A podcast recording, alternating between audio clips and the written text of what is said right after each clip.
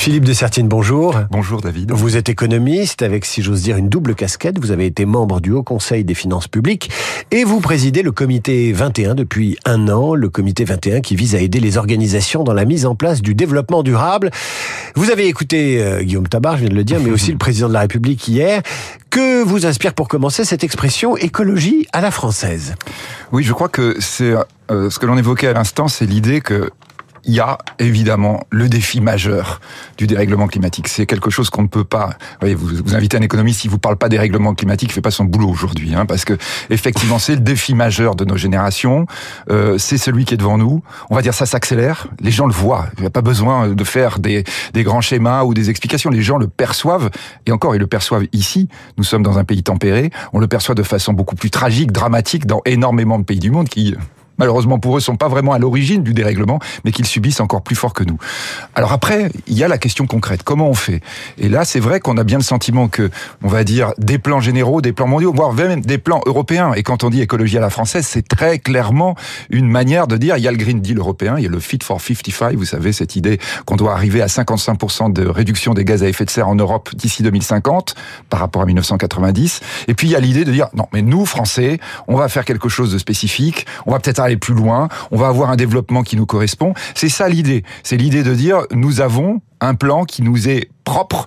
Ne pensez pas que nous appliquons des logiques qui seraient des logiques purement internationales et qui seraient déconnectées de notre réalité. Nous allons essayer de traduire tout ça C'est légitime, c'est légitime parce que euh, chaque peuple est différent, chaque peuple a son héritage en la matière et donc il faut une méthode différente. Peut-être différente, peut-être que Emmanuel Macron dit à la française parce que la méthodologie sera différente pour des objectifs communs. Alors voyez, c'est légitime par rapport à ce qu'on évoquait à l'instant, le message qui doit passer aux opinions publiques et, euh, si vous me permettez l'expression, en même temps, c'est très gênant. C'est très gênant parce que la question du dérèglement climatique, c'est pas le problème de la France, c'est pas le problème des États-Unis, c'est pas le problème de l'Allemagne, c'est le problème de l'humanité tout entière, et en particulier d'ailleurs de tous les pays pauvres de la planète. On ne peut pas parler de décroissance aujourd'hui. Non, je suis désolé à tous ceux qui nous écoutent et qui utilisent ce terme. Vous êtes occidentaux. On ne peut pas parler décroissance à des milliards de gens qui sont dans les pays pauvres et qui aspirent juste je dis pas forcément à consommer comme nous, mais à avoir notre espérance de vie. Vous voyez juste ça, ce qui veut dire la croissance. Philippe de Sertine, vous participez à des colloques euh, internationaux, vous rencontrez euh, parfois des gouvernants euh, qui sont pas occidentaux. Euh, que vous disent-ils quand ils entendent les dirigeants européens invoquer la sobriété modérée, la planification écologique, un changement de paradigme économique Qu'est-ce que ça leur inspire? Vous voyez, on a eu ces discussions de façon très très forte au mois de juin à Paris, quand on était en train de travailler sur les questions financières qui m'intéressent beaucoup et sur lesquelles on envisageait la remise de la dette sur des pays africains. Des pays africains qui, en termes de consommation de tonnes de CO2 par rapport, par habitant, sont mais tellement loin. 0,32 tonnes. Quand l'Europe est à 7 tonnes. Quand euh, les États-Unis sont à 13 qui c'est le créancier, qui c'est le débiteur? Les grands pays pauvres, les grands pays aujourd'hui qui se sont réunis autour des BRICS, qui évidemment du point de vue géopolitique euh, auraient tendance à pas condamner la Russie parce que la Russie est condamnée par les occidentaux, c'est aussi simple que ça. Disent non mais vous avez prévu quoi pour nous? Là, si c'est dire vous relocalisez, vous réindustrialisez, euh, vous envisagez quelque chose dans lequel vous serez neutre en carbone, ok, mais nous c'est quoi notre avenir? C'est à nous de l'inventer. Vous êtes en train de me dire que la planification écologique n'a rien d'universel.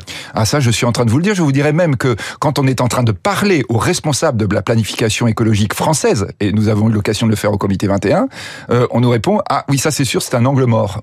C'est un angle mort. Oui, c'est-à-dire que oui évidemment on, on va dire nous on travaille, vous voyez c'est bien, on fait quelque chose.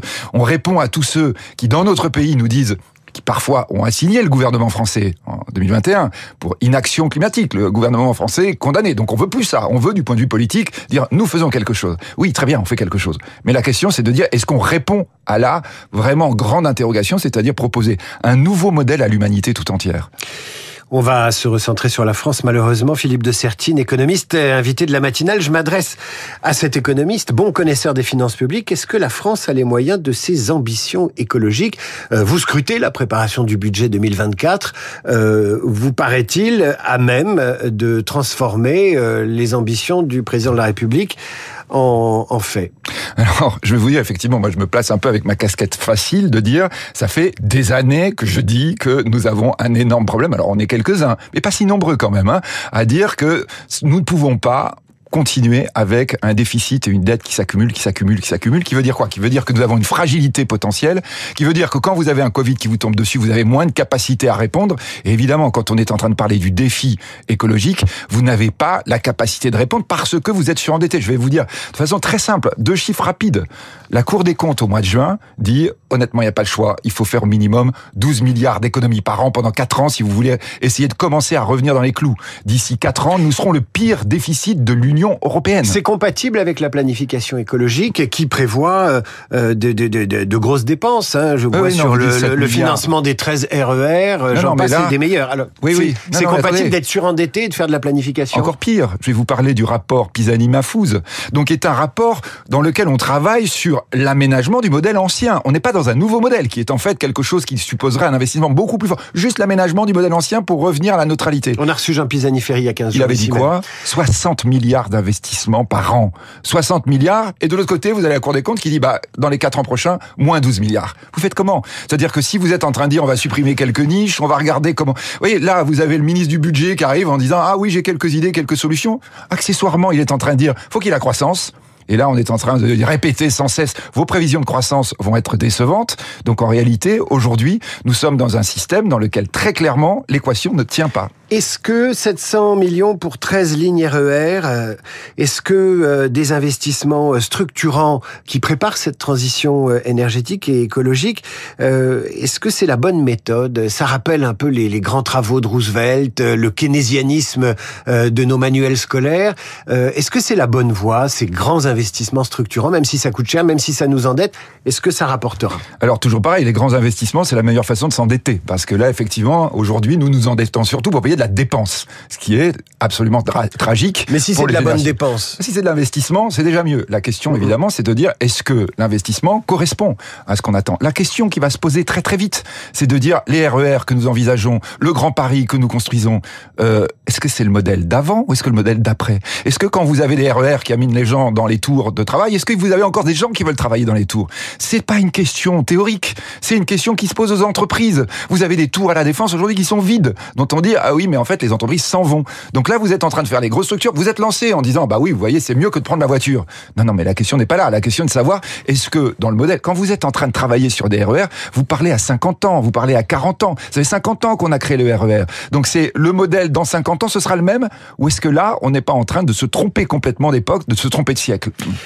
Philippe de Sertine, invité de la matinale économiste, il y a un fort volontarisme euh, dans ce plan, il y aurait même un petit côté soviétique avec des chiffres qui, vont, qui font rêver. Un million de pompes à chaleur, un million de voitures électriques. Quels sont les leviers de l'État pour entraîner le secteur privé dans ce productivisme? Alors, c'est très clair que par rapport à ce qu'on a évoqué, le financement de l'État sera de toute façon insuffisant mais très largement insuffisant, pour ne pas dire parfois inexistant. La seule solution, et là c'est pas que on revient hein, sur la notion universelle. Euh, si vous êtes en train de changer de modèle, la seule solution, c'est mobiliser massivement l'argent privé. Alors vous dites, voyez, le côté soviétique, c'est intéressant votre expression parce que l'autre alternative, et parmi ceux qui nous écoutent, il y a peut-être des jeunes gens qui disent, il faut que on jette tout le système à bas et qu'on invente une planification mondiale qui nous oblige à aller vers ce défi-là. Oui, ok, mais bon courage, quoi. Hein. Juste, tu regardes ce qui se passe du point de vue géopolitique, compliqué. En revanche, tu as une solution qui est peut-être effectivement la plus pertinente, la plus intéressante à très court terme. C'est de dire, tu as une masse d'argent absolument gigantesque du point de vue privé qui peut être mobilisée là-dessus. Ça veut dire quoi? Ça veut dire effectivement que il faut la pousser vers ça. Et pour la pousser, il n'y a pas d'autre solution que se rendre cet investissement rentable. La vraie question qui se pose, c'est la manière dont on va prouver une rentabilité nouvelle et là, on est comme dans la croissance. Les Français, les Français sont les champions de l'épargne. Il faut réfléchir l'épargne des Français? Oui, et toujours pareil, à ça? Toujours pareil. Euh, réfléchir, c'est pas forcément des avantages fiscaux, parce que vous voyez, quand on dit flécher, c'est ça qu'on dit à l'inspection des finances. Non, non. C'est dire, on doit proposer une nouvelle rentabilité, une rentabilité qui soit perceptible. Ça veut dire évidemment des nouveaux indicateurs représentant la performance. Et ces nouveaux indicateurs, il faut qu'ils soient au maximum scientifiques.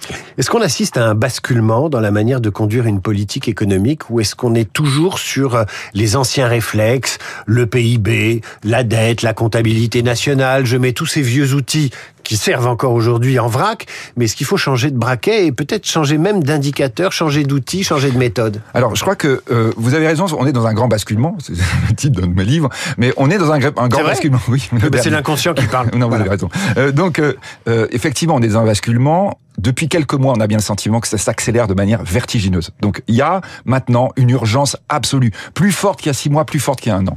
On est en effet, du point de vue des politiques menées, dans des logiques qui sont en réalité des logiques d'avant. On voit bien que d'ailleurs les logiques d'avant, qui ont tendance à minimiser, qui ont tendance à être, on va dire, très conservatrices, dominent aujourd'hui dans les entreprises comme dans la politique les anciens outils que vous évoquez sont des outils très intéressants parce que ce sont ceux qui peuvent servir de levier. Simplement, il faut les reparamétrer. C'est ça, c'est la question de la métrique qu'on l'utilise en économie, mais euh, reparamétrage de ces outils en disant le PIB c'est plus le même. Vous êtes d'accord entre économistes ou pas? Ah non, pas du tout. Il y a les bah, vieux, il y a les modernes, il y a des querelles euh, entre anciens et modernes.